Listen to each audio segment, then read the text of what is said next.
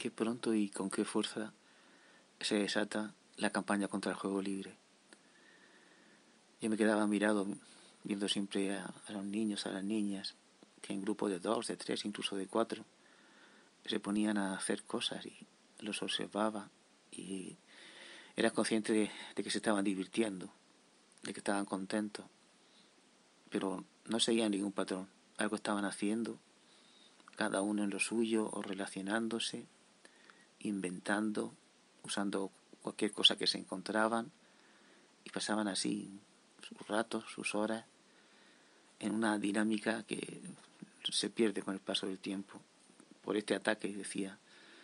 de la razón económica, de la razón burocrática, de la razón pedagógica sobre este juego libre, motivado,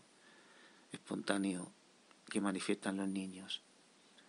Y surge un holocausto para la libertad en el juego y terminamos llevando otra cosa distinta que se llama igualmente juego a las escuelas, a las cárceles, a los hospitales,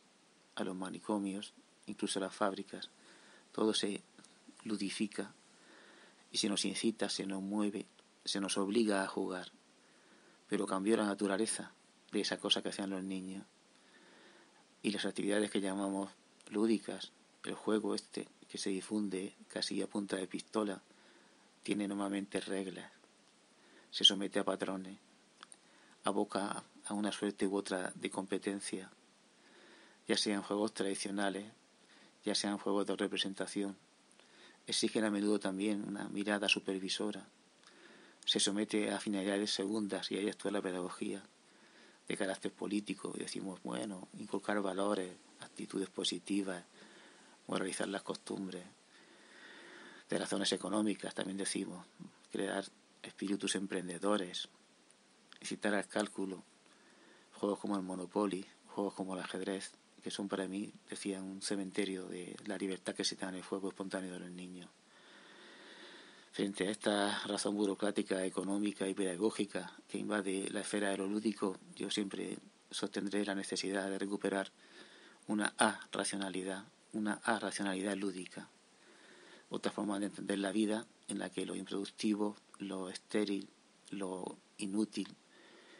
lo que no rinde, no renta, lo que no sirve, ocupe un lugar central y se pueda disfrutar del día, de las horas como esos niños que se levantan con una idea, vamos a hacer cosas entre varios que no nos llevan a ninguna parte, renegar, renegar del juego dictado del juego servil reproductivo, del juego del capitalismo.